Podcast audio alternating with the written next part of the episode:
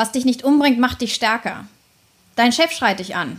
Du wirst zu Boden geworfen, du wirst vergewaltigt und du wirst fast umgebracht. Findest du es normal, dass Frauen in Büchern und Filmen durch Vergewaltigung und Co. zu taffen Heldinnen werden? Wir haben uns das gefragt und reden in dieser Folge genau darüber. Schön, dass du hier bist. Klar, mach ich.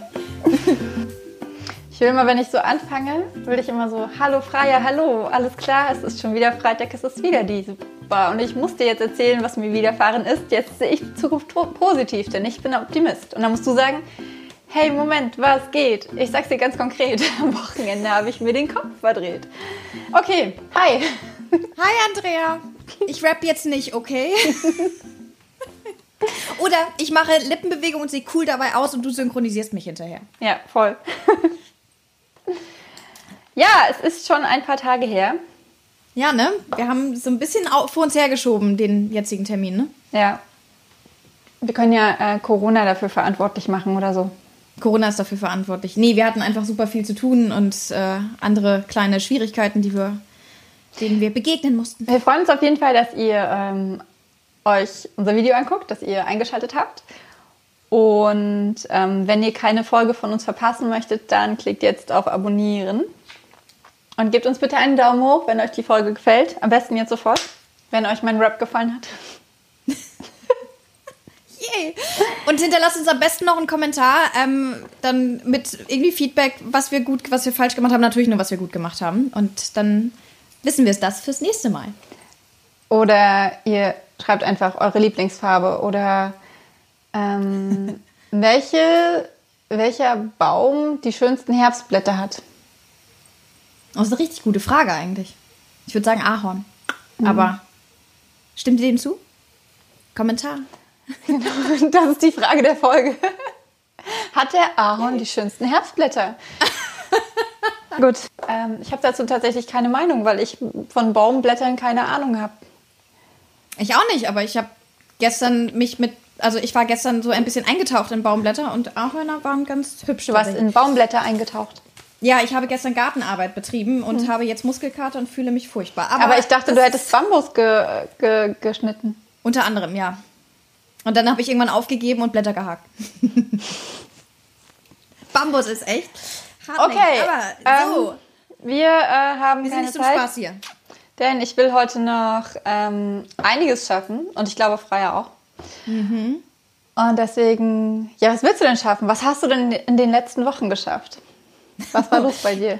Uh, ich habe in den letzten Wochen, ähm, ich habe vielleicht ein bisschen zu wenig geschafft. Das war so ein bisschen, glaube ich, ähm, weiß nicht, die letzten Wochen waren so ein bisschen ein Auf und Ab, so ein bisschen. Das Self-Publisher-Dasein hat ja auch so seine, seine, seine Tücken und ich habe so ein paar Sachen ausprobiert, so mit Werbung und solchen Sachen, die haben nicht so richtig gut funktioniert. Und dann bin ich tatsächlich auf ein Phänomen äh, gestoßen, was ich noch nie hatte in meinem Leben. Und ich glaube, ich habe es auch nicht so richtig, aber ähm, so ein bisschen, ähm, und zwar, ich habe mich mal mit dem Thema Schreibblockade auseinandersetzen müssen. Denn ich habe euch ja das letzte Mal erzählt, ich wollte eigentlich mit ähm, dem dritten Teil meiner Atlantis-Saga beginnen. Und ähm, ich habe auch mit ihr begonnen, so ist es nicht. Ich habe die ersten äh, Seiten geschrieben. Und irgendwann stand ich an dem Punkt und dachte, Hö. Und dann habe ich so Ausreden erfunden, warum ich ähm, nicht schreiben kann. Und ich habe Andrea ganz stolz äh, berichtet, dass es alles super doll geplant ist und dass ich einen ganz tollen Plan hätte. Und in Wahrheit ähm, habe ich eine Ausrede nach der nächsten gefunden ähm, bis mir dann klar wurde, dass ich ähm, emotional noch nicht so richtig an dem Punkt war, dass ich sagen kann, jetzt schreibe ich das Buch wirklich runter. Ähm, das hat verschiedene Gründe. Und ähm, deswegen habe ich dann wiederum ähm, einen Rat von Andrea aber befolgt, die gesagt hat, Frei, schreib doch erstmal vielleicht was anderes. Haha. Und deswegen, ähm, ich schreibe tatsächlich gerade, ich habe heute Morgen auch schon geschrieben. Und ähm, ich schreibe gerade tatsächlich nicht den dritten Teil meiner Atlantis-Saga. Das heißt aber nicht, dass ich den jetzt irgendwie aufgeschoben habe. Mit dem beginne ich bald. Aber ich schreibe gerade etwas. Und äh, was werde ich euch irgendwann verraten? Mal gucken. Aber ich weiß. ein bisschen. Ja. Und, und, es ist ein bisschen experimentell. Es ist für mich totales Neuland. Aber ähm, deswegen, ähm, genau, also ich probiere gerade eine ganze Menge ähm, rum mit, und, und ähm, mit neuen Genres und neuen Charakteren. Und das macht mega viel Spaß. Aber ähm, jedenfalls kann ich stolz berichten, ich hatte eine Schreibblockade und ich habe sie überwunden, denn ich schreibe endlich wieder. Yay. Also was wäre dein Tipp für alle, die Schreibblockaden haben? Also es ist halt die Frage, ist die Schreibblockade generell oder ist sie eben auf einen bestimmten Text bezogen? Bei mir war sie jetzt wirklich auf einen bestimmten Text bezogen und ich glaube wirklich, wenn man, wenn man die Situation hat, Kopf frei kriegen, einfach mal was anderes denken und einfach mal was Neues schreibtechnisch ausprobieren, ähm, weil das macht erstens super viel Spaß und ich glaube, wenn man dann wiederum merkt, ach guck mal, es geht, ähm, dann löst sich so ein bisschen diese Blockade im Kopf. Eine Schreibblockade ist ja irgendwo einfach nur eine Blockade im Kopf, die wir uns irgendwo selber in den Weg legen. Und ähm, so doof das klingt, insofern ist die beste oder das beste Heilmittel gegen Schreibblockade ist Schreiben. Ähm, und sei es ein Tagebuch oder totaler Unfug, aber es, es hilft tatsächlich. Kann ich jetzt echt aus eigener Erfahrung sagen. Cool. Und du so? Das wisst ihr doch alle. Was ich so treibe, das ist bestimmt voll langweilig für euch alle. Außer für die Leute, die nur einschalten, um Freier zu sehen. Aber für die ist es ja dann sowieso auch langweilig.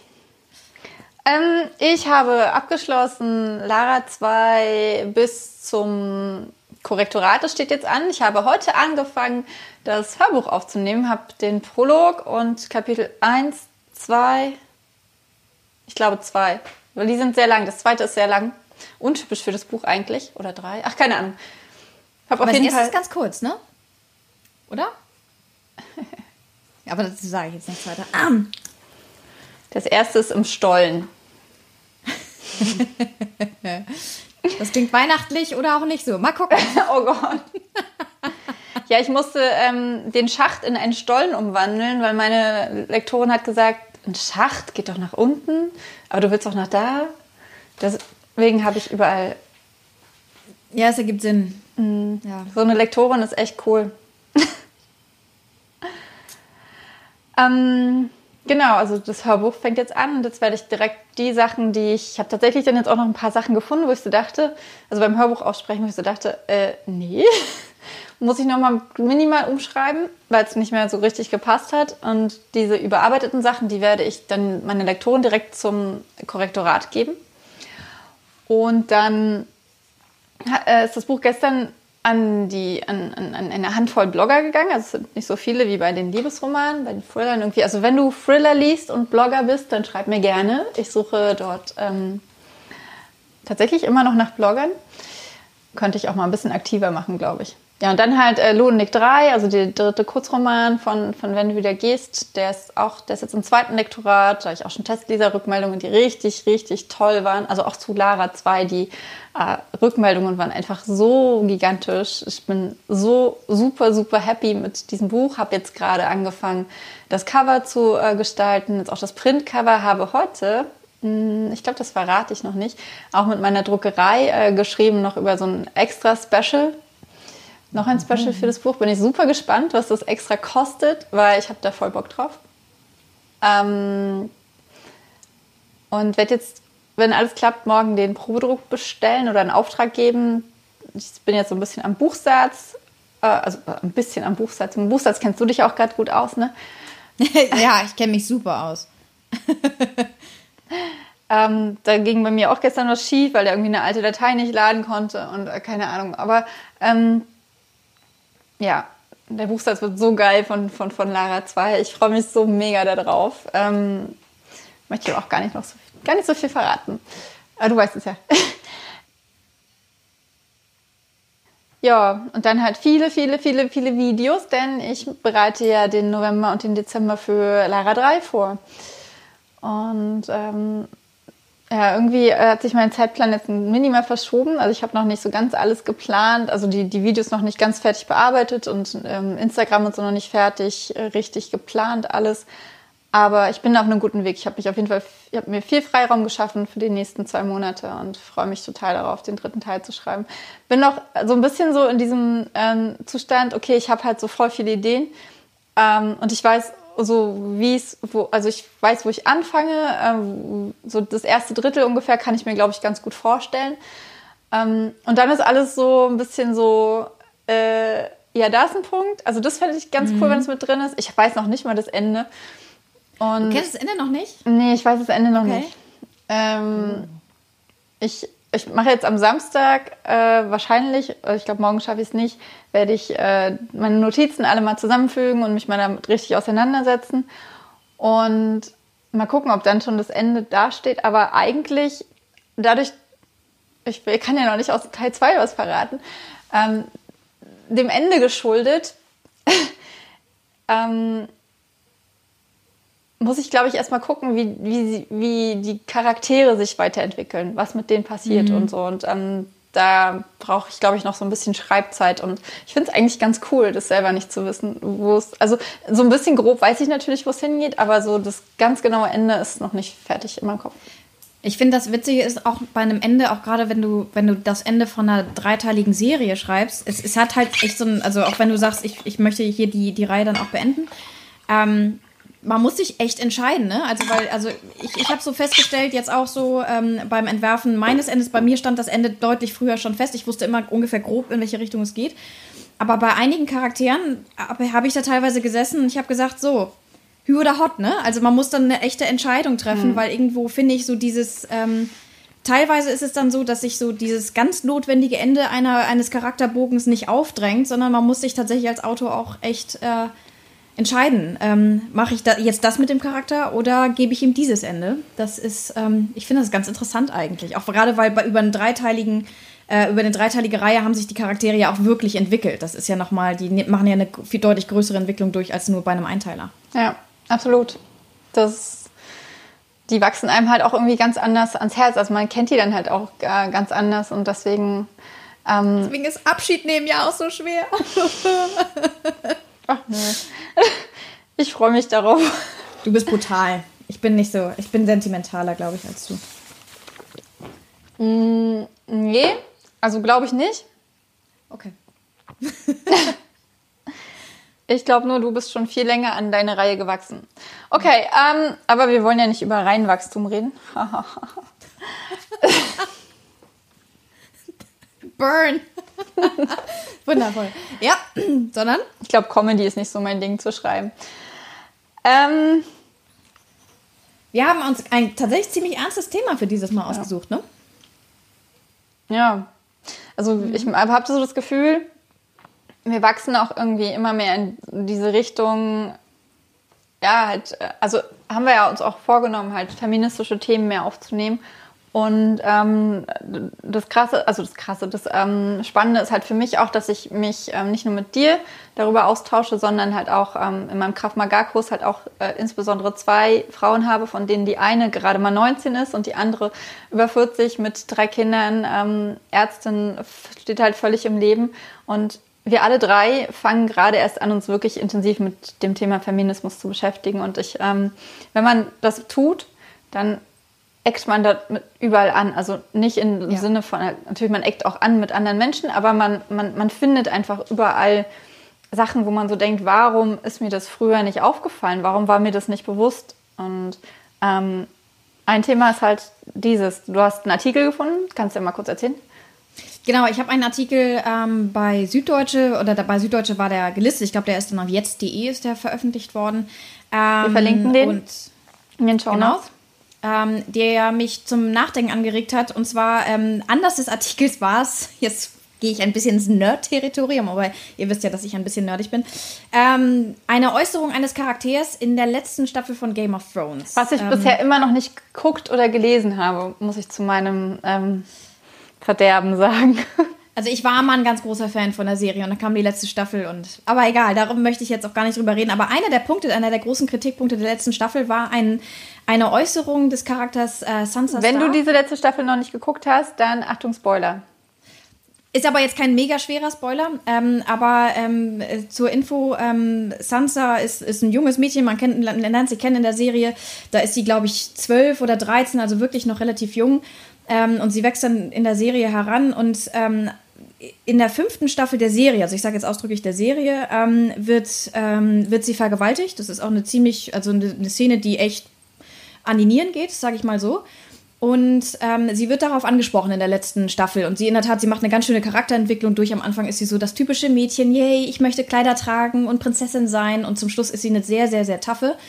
Und sie wird eben darauf angesprochen und dann ähm, sagt sie tatsächlich so einen Satz, der so, jedenfalls so sinngemäß in diese Richtung geht.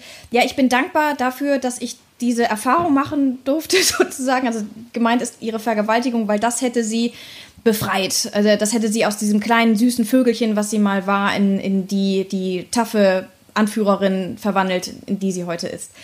Und ähm, dieser Satz hat ähm, oder, oder diese Äußerung des Charakters hat jede Menge Kritik, gerade online, auch gerade von Frauen hervorgerufen.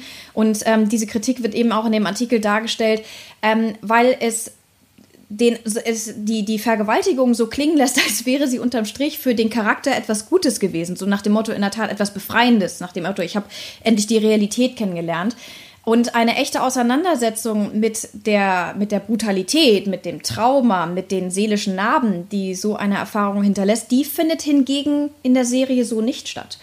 Und ähm, das hat eben sehr, sehr viel Kritik hervorgerufen und das ist auch in dem Artikel kritisiert worden und ist dann als Anlass genommen worden, um mal insgesamt die Darstellung von Gewalt gegen Frauen, also ganz gezielt gegen Frauen in Büchern und aber auch in Filmen mal genauer unter die Lupe zu nehmen mit Ergebnissen, die ähm, ja doch einen etwas bitteren Beigeschmack haben, um es mal so zu sagen. Und deswegen, ich fand den Artikel sehr, sehr interessant, auch gerade weil ähm, Gewalt gegen Frauen ist ja auch etwas, womit ähm, wir uns literarisch auseinandersetzen. Und ähm, weil man das schon auch mal hinterfragen muss, weil genau das ist so einer dieser Punkte, wo ähm, mit denen man deutlich öfter jedenfalls so in Film und Fernsehen und in Büchern konfrontiert ist, aber so richtig hinterfragen tut man die, diese Darstellung ganz oft nicht. Und wenn man das hinterfragt, dann kommt man doch zu dem ein oder anderen merkwürdigen Ergebnis. Und während hingegen, und das ist halt, das ist so ein bisschen die, diese, diese Kritik, damit, die damit eben einhergegangen ist und die ich tatsächlich auch teile und die man so ein bisschen, wenn man so mal Filme und Serien und, und Bücher durchgeht, die man so konsumiert, ähm, wenn, wenn ein, also ganz muss man ja sagen, wenn, wenn einer Frau Gewalt angetan wird, dann hinterlässt das in der Tat ja immer auch ein Trauma, auch ein seelisches Trauma. Und diese Auseinandersetzung mit dem Trauma ist etwas sehr, sehr mühseliges, etwas Schwieriges. So, und ähm, diese Auseinandersetzung findet aber ganz oft weder auf den Buchseiten noch in den, in wirklich sozusagen auf dem Bildschirm tatsächlich statt, weil das natürlich etwas sehr, sehr Unangenehmes ist, sondern es wird einfach ganz oft so verpackt als etwas, ähm, was äh, einen Charakter auf seine Reise schickt, ganz oft erstaunlicherweise einen männlichen Charakter, nach dem Motto hier, der Held, dessen Frau ist ermordet worden und jetzt schwört er Rache und das schickt ihn mehr oder weniger auf seine Abenteuerreise sozusagen als der die die Gewalt gegen die Frau als Trigger. Aber was schon bei Nemo so? Fällt mir gerade auf. Es ist äh, weil oder bei Bambi. Oh Gott, mein Bambi-Trauma habe ich nicht verarbeitet. Aber ich werde leicht traumatisiert, glaube ich, von Geschichten. Es ist tatsächlich oft so, dass die Mutter ähm, getötet wird mhm. und äh, die, der Sohn oder der Vater dann recht. Genau, beziehungsweise oder dann geht das Abenteuer los. Also das ist so die, die, genau. der, der Startpunkt sozusagen. Aber die Auseinandersetzung, was das mit dem weiblichen Charakter eigentlich gemacht hat, selbst wenn er überlebt, findet halt nicht statt, sondern es wird nur, es wird da eben ganz oft der andere Charakter betrachtet, was das für ihn heißt. Und ganz oft ist es eben ein männlicher. Und das ist etwas, ähm, woran man sich schon ein bisschen stören kann, weil es in der Tat so diesen Normalisierungseffekt hat. Denn in der Tat, ich meine, in einfachster Kinderliteratur stirbt die Mutter. Ähm, und was das für die Mutter heißt, dass ihr Leben schlichtweg beendet wird, ähm, das, das wird halt gar nicht beleuchtet, sondern es kommt auf den ganz anderen Charakter an, also sozusagen nur auf den umgebenden Charakter. Das ist praktisch nur ein Trittbettbrett, um die Handlung in Gang zu bringen. Und eben ganz oft für den männlichen Charakter. Und das ist etwas, ähm, was äh, in der Tat, weil wir ja uns ja mit der Wirkung auch was Literatur und was Filme oder, oder was Fiktion auf, auf die Psyche und auf unsere Wahrnehmung auch unserer Umwelt haben. Ähm, die, und die These, die daraus erwachsen ist, ist, dass dann es in der Tat ein so einen normalisierenden äh, Charakter bekommt, ne? Dass, dass Gewalt gegen, gegen Frauen, Vergewaltigung, Tod, solche Sachen, das bekommt etwas, was in der Lebensrealität eben ankommt und was nicht mehr als fremd und schädlich und aber du sagtest ja, dass das halt bei den Männern so ankommt. Ich glaube aber, dass tatsächlich ähm, äh, bei den Frauen das mhm. auch so ankommt, dass es normal ist, aber der, ähm, der, der Konflikt halt dann im Kopf ist, dass es ja aber nicht normal sein kann. Also, weil mhm. halt auf der einen Seite halt Frauen das ganz anders wahrnehmen, wenn, wenn, wenn eine Frau in einem Film vergewaltigt wird oder in einem Buch. Ähm, weil sie das, glaube ich, deutlich mehr mitspüren, als wenn ein Mann das liest. Weil man sich identifiziert sich mit, mehr mit der Figur, ne? Ja. ja. Ähm, mhm. Und auf der anderen Seite aber halt ist es halt normal, ist es wichtig. Also das, das finde ich halt so krass, dass ähm, diese, diese Szenen dann halt natürlich, also ich will das überhaupt nicht in Frage stellen. Ich habe es ja bei, bei, bei Pia, also äh, äh bei äh, 17 ähm, Jahre unnötig mit dir, gibt es ja auch eine Gewaltszene ähm, gegen eine Frau. Und natürlich verändert dieses, die, so ein Erlebnis was in der Frau. Es kann, es kann sie komplett brechen, aber es kann auch wirklich Stärke ähm, nach sich ziehen. Das ist, äh, das ist, also das möchte ich überhaupt nicht in Frage stellen. Mhm. Ähm, aber der, äh, der Punkt ist halt, dass halt dazu viel mehr gehört. Also, dass, ja. dass, dass, dass, dass dazu halt ein Verarbeitungsprozess gehört, dass dazu ähm, gehört, die eigene Vorgeschichte gehört, dass dazu gehört, wie stark bin ich denn eigentlich? Wie, wie, wie, wie sehr bin ich meiner selbst schon bewusst, um einzuschätzen, dass es jetzt nur gegen meinen Körper ging und nicht gegen mich als Person? Weil das ist ja auch der nächste Punkt, dass, ähm, dass, dass ich glaube, dass für den, der die Gewalt ausübt, geht es halt fast immer gibt es natürlich, nicht fast immer, aber geht es halt oftmals nur um den Körper. Und ähm, ja. Ja, aber ich glaube, es gibt auch Situationen, also gerade auch in Büchern fällt mir dann ein, ne, also du hattest auch die Wanderhure angesprochen als, als Beispiel im Roman. Ich hatte da den Eindruck, da geht es eben nicht nur um ihren Körper, sondern da ging es auch darum, ihren Willen wirklich zu brechen.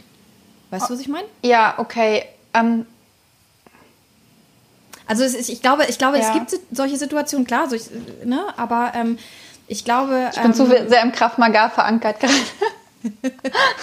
das ist auch gut so, weil, ähm, aber, also kann ich mir, also ich glaube, es gibt beides. Ich glaube, es gibt eben auch die Situation, wo es eben, wo das ganz gezielt verwendet wird, um eben den Willen von, von, einer, ähm, von einer Frau tatsächlich zu brechen und in der Tat Macht auszuüben. Ne? Also, das ist, hat ja auch wirklich viel mit, mit Macht und Machtfantasie zu tun und, ähm, ja. Aber, aber, der, aber der Punkt, den du sagtest, der, der in der Tat so wichtig ist, ist, ähm, die Bewältigung dieses Traumas besteht ja nicht darin, indem man sagt am nächsten Tag, ach, so schlimm war das doch gar nicht, ich bin, ich gehe gestärkt aus dieser Erfahrung hervor und jetzt bin ich ein besserer Mensch, sondern es ist ein Prozess und es ist vor allem ein sehr, sehr schmerzvoller Prozess, der, der wehtut. Ja, und ich glaube halt, niemand würde halt irgendwie sagen, ich bin glücklich darüber, dass das passiert ist. Also natürlich, ähm, ich bin ja auch so, dass ich mit ähm, negativen Erfahrungen und so ähm, halt auch versuche, das Beste daraus zu ziehen und äh, halt auch zu erkennen, warum, wa was hat das denn jetzt in mein Leben gebracht, was ich ohne das nicht gehabt hätte. Auch wenn mhm. es äh, teilweise sehr schmerzhaft ist, das so zu betrachten. Aber es würde doch niemand jemals sagen, ich bin froh, dass, dass, äh, dass mir jemand auf diese Art und Weise wehgetan hat. Denn ich glaube, ähm, bestimmte Dinge wird man einfach nie los. Also selbst wenn man ähm, irgendwann lernt, damit umzugehen und, und, und ähm, wieder Stärke gewonnen hat oder darüber hinausgewachsen ist, hat man trotzdem diese Erfahrung, trägt sie in sich. Genau, und ich glaube eben, dass dieses, ähm, wenn man so ein Narrativ aufbaut, dass man sagt, ich bin eigentlich froh, dass mir das passiert ist, weil vorher war ich so und so und jetzt bin ich so tough und stark und toll. Ich glaube, dass das hat eben einen total verharmlosenden Effekt. Ne? Das, das so nach dem Motto, ähm, das ist Teil ähm, der notwendigen Reise, die ich habe nehmen müssen, aber in Wahrheit ist es ein Teil, mit dem man sozusagen zusätzlich zu dem so, sowieso notwendigen Persönlichkeitswachstum, das ist eine super heftige Bürde, die man da aufgetragen bekommt und eigentlich eine Bürde, die man nicht tragen sollte. Und ähm, wenn man in der Tat irgendwie das es ist ja in der Tat, wenn man das nicht in ein negatives Licht stellt, sondern sagt, okay, ich bin daran gewachsen, das ist super, aber ich finde einfach dieses darüber hinaus, wenn man sagt, oh, darüber hinaus bin ich aber auch echt froh, dass mir das passiert ist, das hat echt diesen normalisierenden, diesen verharmlosenden Effekt. Und, ähm und ich glaube, ähm, was, was äh, dieser Konflikt, den ich meinte, das ist halt auch so, dass du in dir eigentlich spürst, dass du dass es was, was total Schreckliches ist und äh, dass du dir wünschst, dass es nie passiert wäre. Aber durch diese ähm, Heldengeschichten, Heldinnengeschichten, ähm, hast du das Gefühl, ja, aber es muss doch irgendwie, also ich muss doch irgendwie daran wachsen, es muss doch irgendwie gut sein und so weiter und so weiter. Und, und, und, und dann kommt halt dieser Druck, ähm, den du dir halt, weil du, weil du dieses Ideal wieder vermittelt bekommen hast, dass du ähm, durch alles wachsen musst und alles äh, äh gut sein muss, was dir passiert. Ähm, aber es fühlt sich halt gar nicht so an. Und dann bist du halt äh, wieder in diesem, okay, hier bin ich auch nicht gut genug. Hier habe ich auch wieder, mhm. ähm, bin ich auch wieder nicht, entspreche ich auch wieder nicht diesem Ideal. Genau. Genau, das ist eben auch diese, diese Bewältigung auch von solchen Sachen, das ist ja auch ein Auf und Ab und manche Leute, man, manch ein Charakter ist sozusagen auch mittendrin in der, in der Bewältigung und dann ist er total in einem Tiefpunkt und sitzt heulend auf der Couch und das ist okay, das ist Teil der Reise, nur weil man noch nicht da ist, dass man sagen kann, okay, ich bin da an der, an der Erfahrung gewachsen und ich bin jetzt, ich fühle mich wieder stark ähm, das ist ja in der Tat ein Prozess, ein, ein schmerzhafter Prozess mit auch verschiedenen Phasen. Und äh, in keiner von diesen Phasen, finde ich, ähm, darf das Gefühl vermittelt werden, ähm, dass man in der Tat nicht gut genug ist oder dass man irgendeinem Ideal nicht entspricht. Oder dass es okay war, dass es passiert ist. Genau. Genau, und man, ja, das kommt dann so in die Richtung, stell dich doch nicht so an, ne? Ja. ja. Okay, also wir haben ja jetzt schon darüber gesprochen, ähm, wie die Heldenreise des männlichen Protagonisten oftmals dadurch in Gang gesetzt wird, dass eine Frau stirbt oder dass sie vergewaltigt wird oder dass sie entführt wird. Und ich habe aber auch das Gefühl, dass es äh, immer wieder so ist, dass, dass der, der, der die Gewalt ausübt, seine ähm, selbst eine Reise auf sich nimmt und äh, dann halt äh, zum Guten wird. Wie zum Beispiel, äh, äh also mir fallen jetzt gerade nur, ich will es aber auch nicht so sagen, das ist ja auch ein Buchcharakter. Ähm, mir fällt zum Beispiel äh, Damon Salvatore ein, der aus Vampire Diaries. So ein schöner Mann. Entschuldigung. ja? Ein Summerholder, ja? Ja. Echt? Also ich war ja immer eher der äh, Stephen-Fan. Ah, okay. Siehst du, guck mal, wir würden uns haben wir darüber, Haben wir darüber schon mal gesprochen? Ich glaube nicht. Ähm, der ja auch, also da wird halt äh, das ähm, Gewalttätige ja hinter dem ähm, Testosteron des, äh, des, äh, des Vampirs versteckt letztendlich. Aber der Charakter entwickelt sich ja dann einmal. Ich finde, der Charakter entwickelt sich in zwei Richtungen. Ähm, einmal entwickelt er sich ja dann zu dem ähm, lammfrommen Elena-Freund. Und dann ähm, kommt man ja nach ein paar Staffeln einen Blick in seine Vergangenheit und erfährt, dass er eigentlich der Liebe war, der nie ein Vampir werden wollte und nie jemanden töten wollte und so weiter. Und man, aus diesem Charakter wird innerhalb der Buchserie, aber halt insbesondere auch der, der, der TV-Serie, ähm, irgendwie voll der liebe Kerl, der halt ab und zu mal äh, einen Menschen tötet oder ab und zu mal. passiert, passiert einmal. und insbesondere halt Frauen, ne? Und ja. ähm, das einen ähnlichen Prozess in die andere Richtung macht ja sein Bruder durch, der äh, als der Schlachter äh, Frauen in Betten an, also wieder zusammensetzt, wenn er die auseinandergenommen hat. Und The Ripper war es, glaube ich. The Ripper! Genau. Ja, ähm, gut, das ist natürlich jetzt eine Horrorserie in gewisser Weise, aber äh, du hattest noch das Beispiel mit Chuck Bass aus Go Gossip Girl. Genau, er war ja auch so, ähm, ähm, ist ja eingeführt worden in die Serie so als der typische Bad Boy. Er war ja so der Gegenspieler auch zu, zu Nate, dem, dem Golden Boy, ne? der, der, der Hübsche, der Liebe, der Nette und, und Dan, glaube ich. Und ähm, ich glaube, in der allerersten. Was? Ach, Dan Humphrey und. ich mochte Dan eigentlich, bis er, bis, na egal, ich will jetzt nicht rumspoilern. Wie auch immer. Naja, aber ich finde halt immer noch, dass You, also diese Stalker-Serie, einfach so der perfekte Spin-off zu, äh, zu Gossip Girl ist. Wäre auch eine, eine wunderbare Bösewichtenreise, ne? Der als netter Kerl anfing. Nee, aber Chuck Bass hat ja ganz anders angefangen. Der hat ja in der Tat so als der, der ähm, wirklich Bösewicht angefangen und in der ersten Folge drängt er sich Jenny Humphrey halt, die ist 15 zu dem Zeitpunkt, auf. Und ich glaube, wenn, wenn eben ihr Bruder und ähm, Serena nicht aufgetaucht wären, dann wäre da auch echt was passiert. Und ähm, das wird aber im Laufe der Serie eigentlich dann kaum mehr angesprochen. Aber er macht ja dann auch so eine Entwicklung durch, dass er dann von dem totalen Bad Boy wird er dann.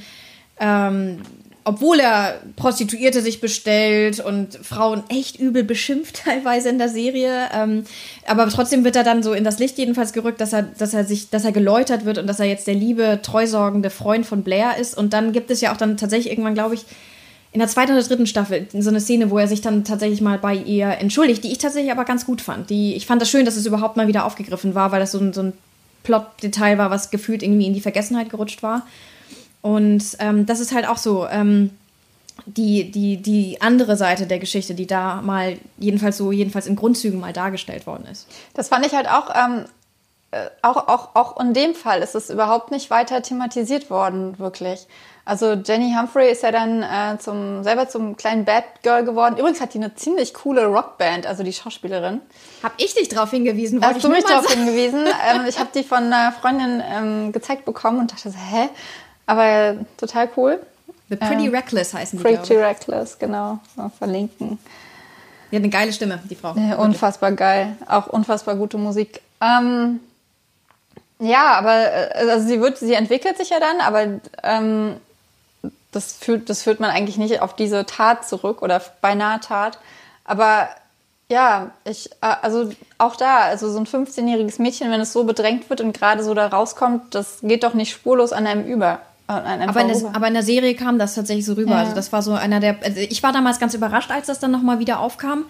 Ähm, aber das Erstaunliche war, ich habe Gossip Girl tatsächlich im Sommer, glaube ich, während des Lockdowns einmal die ersten Staffeln nochmal geguckt. Ich habe die damals geguckt, als sie rauskam und jetzt habe ich sie nochmal geguckt. Und das Erstaunliche fand ich, war, ähm, dass ich tatsächlich die Serie mit anderen Augen gesehen habe. Ich weiß nicht, ob das in der Tat so eine Auseinandersetzung, das, was wir am Anfang hatten mit diesen, mit diesen feministischen Themen, ist, dass man plötzlich in der Tat bei ganz vielen Themen aneckt und dass man einen anderen Blickwinkel auf die Sachen bekommt. Aber zum Beispiel solch, so etwas ist mir viel stärker aufgefallen. Als ich damals die Serie das erste Mal gesehen habe, war das irgendwie gefühlt Teil der Story und man kannte das ja genau. und ich, man hat Genau, und das ist Teil der Story und es ist genauso Teil der Story, dass die äh, Wanderhure in diesen Turm gezerrt wird, in diesen Kerker und da äh, aufs Übelste und Brutalste vergewaltigt wird und daran einfach wächst. Einfach, also beziehungsweise äh, in dem Fall ist es ja dann auch noch so, dass äh, vor allem halt dieser Rachegedanke, weil halt auch ihre komplette mhm. Familie und so weiter. Also es geht dann halt wirklich eher um, um die Rache, an der sie aber wiederum wächst. Genau. Genau, aber in der Tat, aber ich finde, es ist einfach so, es ist so ein, ein gefühlt normaler Bestandteil, so auch unseres Konsums von Fiktion und dergleichen. Und das ist etwas, ähm, was, glaube ich, einfach massiv dadurch geprägt wird, dass es einfach so oft vorkommt, dass es sogar in solchen harmlosen Kindergeschichten wie Bambi oder, oder sowas vorkommt. Ähm, und ich glaube einfach, ähm, ich, also ich würde mir wünschen, dass ich, das heißt nicht, dass man so etwas jetzt vollkommen verbannen sollte aus Fiktion und Büchern und, und Serien überhaupt nicht, aber ich, ich würde mir einfach wünschen, dass wenn so etwas dargestellt wird, dass einfach eine echte oder eine ehrlichere und umfassendere Auseinandersetzung mit der ganzen Geschichte stattfindet und das eben nicht nur so als, als Nebenpunkt dargestellt wird, sondern wenn ja, so als Plotpoint, ne? Also so genau. als, als kleiner Meilenstein, den man erreichen muss, damit irgendwas anderes passiert. Ja, du hast es ja zum Beispiel echt anders gemacht. Ich habe nämlich an, an, dein, an Pia gedacht oder an 17 Jahre ohne mich mit dir, als ich den Artikel gelesen habe. Und bei dir war das ja tatsächlich anders. Es ist passiert und du hast dann die sozusagen den, die, den, die Reise sozusagen, die dann dein Charakter daraufhin auch genommen hat, weil das ja auch mittendrin im Buch passierte.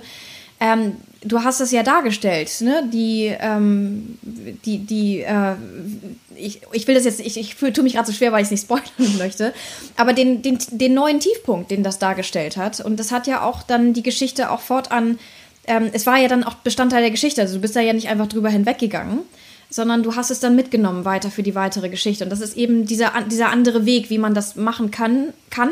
Und wie ich jedenfalls persönlich finde, dass es deutlich besser ist, weil es diesen Ausnahmecharakter auch wirklich würdigt und ähm, gleichzeitig einem aber auch die Augen dafür öffnet, weil man hoffentlich sowas ja selber nicht erlebt hat, was so eine schreckliche Tat für ein, eine andere Person bedeutet, wenn einem so etwas widerfährt.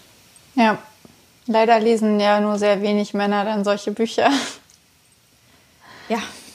Von daher, also ich glaube, in Filmen, gerade halt in so Superheldenfilmen und so weiter, ist es dann halt wirklich ein äh, großes Problem in Bezug auf die Männer. Und ich glaube aber in Büchern ist es das viel größere Problem äh, für Frauen, weil ihnen halt auf der einen Seite gezeigt wird, okay, das ist normal und äh, ist nicht so wild. Mhm. Und sie aber auf der anderen Seite, äh, also zumindest bei mir so dieses Gefühl in mir nachträgt, äh, das ist einfach total heftig. Und gerade bei der Wanderhure, das war, glaube ich, das Heftigste, was ich bis zu dem Zeitpunkt gelesen hatte. Ähm, und ich habe mit 10, 11 angefangen, Stephen King zu lesen. Ähm, aber diese, diese, diese extreme Brutalität und also einerseits finde ich es gut, wenn solche Sachen ähm, sehr echt beschrieben werden, weil sie dadurch halt wirklich in den Kopf gehen und nicht irgendwie so, okay, dann wurde sie vergewaltigt. Es schönt halt auch nicht, ne? Genau, es schönt es nicht. Es, es sagt halt wirklich, worum es geht. Ähm, und auf der anderen Seite, wenn dann aber danach das nicht aufgearbeitet wird, dann, dann, dann ist es halt so einfach nur so ein, so ein Actionpunkt. So ein, mhm. jetzt haben wir mal ein bisschen Spannung und mal ein bisschen Action hier reingebracht. Und, aber was das dann bei dem Leser oder bei der Leserin hinterlässt, ist dann halt dieses, dieses Gefühl, einerseits krass wie schrecklich und andererseits schon wieder vorbei. Also so, es ist halt, als, als wäre das in sich abgeschlossen, was es ja aber nie sein kann. Und auch wenn dann, auch wenn der Charakter, ähm, also der weibliche Charakter, dem das passiert, danach dann irgendwie wächst und dann immer mal wieder daran denkt und so, das ist, ist ja voll selten eigentlich der Fall. Also bei der Wanderhure ist es ja dann eher so, ähm, dass sie dann halt äh, äh, ja diese Rachegedanken einfach nur hat. Aber sie denkt gar nicht darüber nach, was ist denn hier eigentlich mit mir passiert. Und ähm, das muss man doch aber zwangsläufig, wenn einem so die Kontrolle über den eigenen Körper genommen wird und man einfach mhm. erkennt, wie hilflos man, äh, man, man ja, den Muskeln eines anderen Menschen ausgesetzt ist. Ja, und das ist eher genau das, das Gefährliche auch so ein bisschen, ne? dass man, ähm, also ich, ich glaube, die, die Versuchung, ne, dass man versucht, das, das Negative wegzudrängen und sich nur auf, an der einen Sache festbeißt, ist richtig, äh, die ist da. Aber ähm, wenn man aber einen echten Heilungsprozess darstellen will, also wirklich den, den echten, das echte Wachsen an, an Trauma und, und schlechten Erfahrungen und, und Schmerz, dann gehört dazu eben, dass man sich nicht immer aus der Gleichung rausnimmt und nur an Rache ähm, festhält. Rache ist ja nichts, nichts Gutes. Rache ist ja nichts, was, was den eigenen Charakter und die eigene, äh, eigene Persönlichkeit voranbringt, sondern letzten Endes ist es auch nur so ein, ein Fluchtreflex, ein psychologischer, damit man in der Tat das Trauma, das eigentlich wirklich in einem brodelt, eben, dass man daran nicht denken muss. Und dann nimmt man eben die Rache, weil sie eine so tolle Ablenkung ist.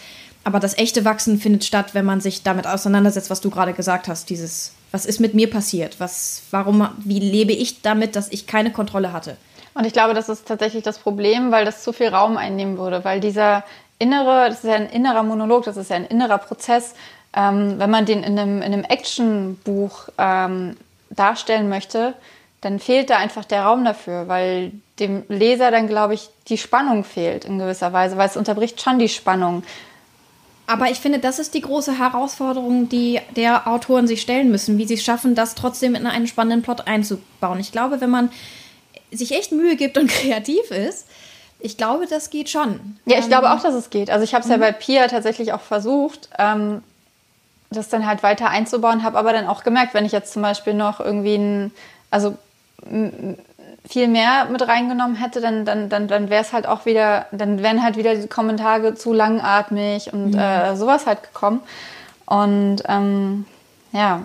Ja, wobei es ist halt die Frage, ähm, also ich glaube, ähm, das überhaupt zu adressieren in irgendeiner Weise und sei es auch nur im kleinen Rahmen, das wäre ja schon mal ein Fortschritt. Ganz oft ist es ja so, dass es gar nicht adressiert wird und das ja. ist ja das große Problem.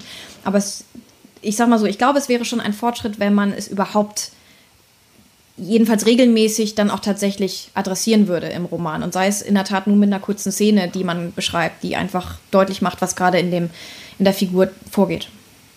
Das geht ja schon, ja. glaube ich. ich glaube, das ist ein gutes ähm, Abschlusswort für, diesen, für dieses Thema. Ja, ernstes Thema heute. Ja. Aber wichtig. Und ich wichtig. finde, man muss darüber sprechen. Was sagst du dazu? Also, was sagt ihr dazu? Was, äh, in welchen Büchern begegnet euch das oder findet ihr das totalen Quatsch und findet ihr, das ist Fiktion? Ähm, da kann ich, also da kann ich als Leser drüber stehen. Oder findet ihr uns auch zu kritisch? Sagt ihr auch, Mensch, Leute, ihr müsst auch nicht alles total auseinandernehmen und manche Sachen sind irgendwie gängige Klischees und, und so, das ist schon okay. Vielleicht sagt ihr das ja auch, wäre auch total spannend. Dann sagt uns gerne mal, wieso und wie ihr das seht. Ähm, wir sind ganz neugierig tatsächlich auf das Feedback. Äh, was ich dann noch hinzufügen möchte, äh, natürlich gibt es Bücher und Filme, in denen das anders gelöst wird. Also ähm, das ist natürlich nicht immer, wenn äh, Frauen Gewalt widerfährt, äh, gehen die damit nicht um. Also es ist ja ganz oft ist ja genau dieser Verarbeitungsprozess ein ganz, ganz wichtiges Thema in einem Buch. Also das ist vollkommen klar, aber es ist halt oftmals wird es halt einfach, ich glaube, das trifft es ganz gut, wird es vereinfacht. Mhm. Um, ja, das ist gut, ja. Weil es halt wirklich einfach nur ein Handlungspunkt ist, der jetzt wie, ähm, wie zum Beispiel ein Autounfall, der ja auch äh, sehr tragisch und so weiter ist, aber einfach äh, nochmal einen Unterschied darstellt, weil nicht ein anderer Mensch, also manchmal, ja, also ein anderer Mensch bewusst mir Schaden zufügen wollte oder der Protagonistin Schaden zufügen wollte. Genau. Okay, aber äh, Zeit ist ab. Zeit ist ab. Time's up. Time's Up, ähm, das war immer früher bei ähm, Mario Land, wenn man das gespielt hat und man hatte bloß noch eine Minute Zeit, dann stand da immer Time's Up. Super, meine Assoziation ist die Time's Up-Bewegung in den USA, aber gut. Schön. Welche Bewegung ist das? Ähm, das war, glaube ich, mal so eine Bewegung, glaube ich, vor zwei, drei Jahren oder so, auch von irgendwie ähm, einer ganzen Reihe von Prominenten bei Twitter und sowas ähm, auf den Weg gebracht. Da ging es dann um Frauen in Führungspositionen, Times Up. Und, und es war so im Laufe der MeToo-Kampagne. Ähm, also nach dem Motto, es ist Zeit, dass das aufhört insgesamt. Und ja. Okay, Freya, wie sehen die nächsten beiden Wochen bei dir aus? Die nächsten beiden Wochen sehen bei mir so aus, ähm, ich werde in der Tat äh, hoffentlich jede, jede Menge schreiben. Ähm, und in der Tat noch so ein bisschen mit. Äh, Wann planst du ähm, fertig zu sein mit dem ähm, Projekt? Also mit dem Projekt. Mit dem ersten Buch? Das Projekt. Ähm, das Projekt, ich plane damit tatsächlich Ende November fertig zu sein. Ich habe mir einen ziemlich, äh, ziemlich dollen Stundenplan aufgeschrieben, aber ich bin tatsächlich ganz gut dabei. Ich habe gestern ein bisschen aufgeholt, nachdem ich die Tage vorher nicht ganz so viel geschafft hatte, wie ich wollte, aber gestern lief richtig gut. Und ähm, nur mal so die ganzen Gedanken, die wir gerade uns gemacht haben während dieses Gesprächs, die spielen für mich gerade eine sehr, sehr aktuelle Rolle auch beim Schreiben. Ähm, und ähm, Genau, und äh, in der Zwischenzeit äh, plotte ich äh, weiter fröhlich vor mich hin die, äh, meinen dritten Teil der Atlantis-Saga, den, den, den, werde ich direkt danach anfangen zu schreiben. Ähm, ich möchte nämlich mit dem Buch eigentlich auch Ende des Jahres weitestgehend durch sein mit dem ersten Entwurf, ähm, damit das Anfang des kommenden Jahres auch veröffentlicht werden kann. Und parallel mache ich das, was Self-Publisher noch so machen. Ähm, äh, ich kümmere mich so ein bisschen wieder verstärkt mehr um meinen Blog. Da habe ich ein paar mehr Pläne und ähm, möchte noch so die ein oder andere Aktion. Jetzt auch zu Weihnachten gibt es eine ganze Reihe to von tollen Aktionen auf Instagram, ähm, die an denen Autoren mitmachen können. Und ich darf an, bei ein paar Aktionen mitmachen. Und um solche Sachen kümmere ich mich da. Und das Thema Buchsatz beschäftigt mich gerade, weil ich gerade noch an der Neuauflage von meiner Krone sitze, wie ihr auf Instagram vielleicht erfahren habt. Genau, also ganz viel Kleinkram, aber der Hauptbatzen ist Schreiben, Schreiben, Schreiben, Schreiben. Und äh, darauf freue ich mich auch total, weil Schreiben macht einfach super, super viel Spaß. Und du so? Also ich werde in zwei Wochen tatsächlich den zweiten Teil von Lara veröffentlichen. Was total crazy ist. Ähm, es fühlt sich überhaupt noch nicht so an, aber ich glaube jetzt, wenn ich den Buchsatz für den Probedruck mache oder wenn er fertig ist, dann das ist immer so, so, so, so ein Stand, also so ein, so ein so Meilenstein, wo ich dann so weiß, okay, jetzt geht's echt so in die allerletzte Phase und ähm, das aber ist es fühlt dein sich, drittes Buch dieses Jahr, ne? Das ist mein drittes Buch dieses Jahr, genau mein dritter, also vollständiger Roman sozusagen. Und ja, ich habe jetzt aber auch das Gefühl, guck mal, ich habe im August angefangen zu schreiben, es ist, kommt November, also es ging jetzt halt auch echt schon, ich meine, das sind jetzt drei Monate. Und ich glaube, es war auch relativ, also so insgesamt das schnellste Buch bisher, also von den, von den, von den langen Büchern. Von daher äh, fühlt es sich einfach auch noch nicht so an, als wäre es schon so weit und als würde ich schon direkt wieder mit dem nächsten Band anfangen. Dann das ist das zweite, was ich, ähm, also das ist natürlich die komplette Vorbereitung des, des Launches und dann die Vorbereitung des Launches von Lou und Nick. Da sind ja auch noch ein paar ähm, Bearbeitungsstages fehlen noch. Ähm, aber dann äh, geht es halt ans Schreiben von, von Lara 3, worauf ich mich einfach mega freue. Ja, und äh, weiterhin natürlich Videos, weil das macht mir mega viel Spaß.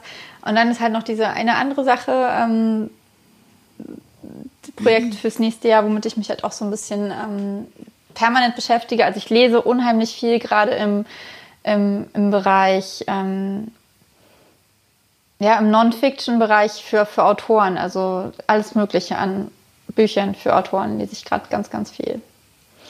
Ja. Ja, leider kein Krav Maga mehr. Jedenfalls ah, die nächsten Wochen, ne? Die nächsten ja. vier Wochen. Ich gehe heute nochmal für drei, für zweieinhalb Stunden direkt. Und dann mal gucken, wie das sehr, wird. Sehr cool. Wir werden dann berichten. Aber das können, heißt, wenn wir uns das nächste Mal hier sehen, in dieser wunderbaren Runde, dass du vielleicht Lara 2 schon veröffentlicht haben könntest. Ja.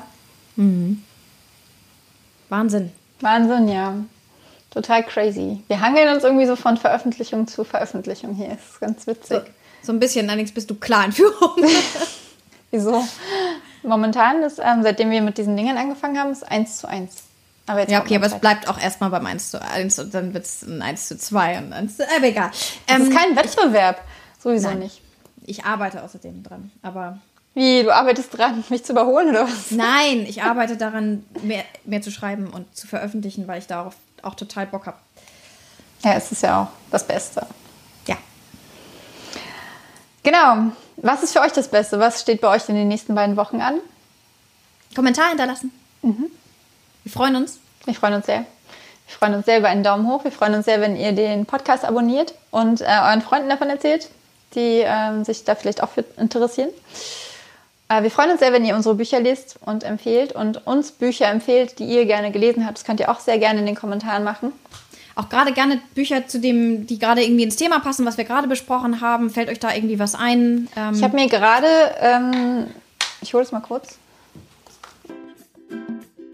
Ich habe mir gerade von ähm, Untenrum Ah. ohne, Untenrum frei von Margarete Stokowski gekauft. Ähm, die schreibt bei Spiegel Online auch die Kolumne, ne? ja, genau. Und ähm, genau, da bin ich mega gespannt drauf. Also dieses, äh, ja, das Thema treibt mich einfach gerade total um und ich saug da alles ziemlich auf.